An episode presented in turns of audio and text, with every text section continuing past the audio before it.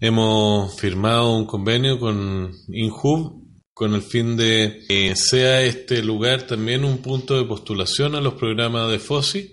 ya que hay muchos jóvenes en nuestra región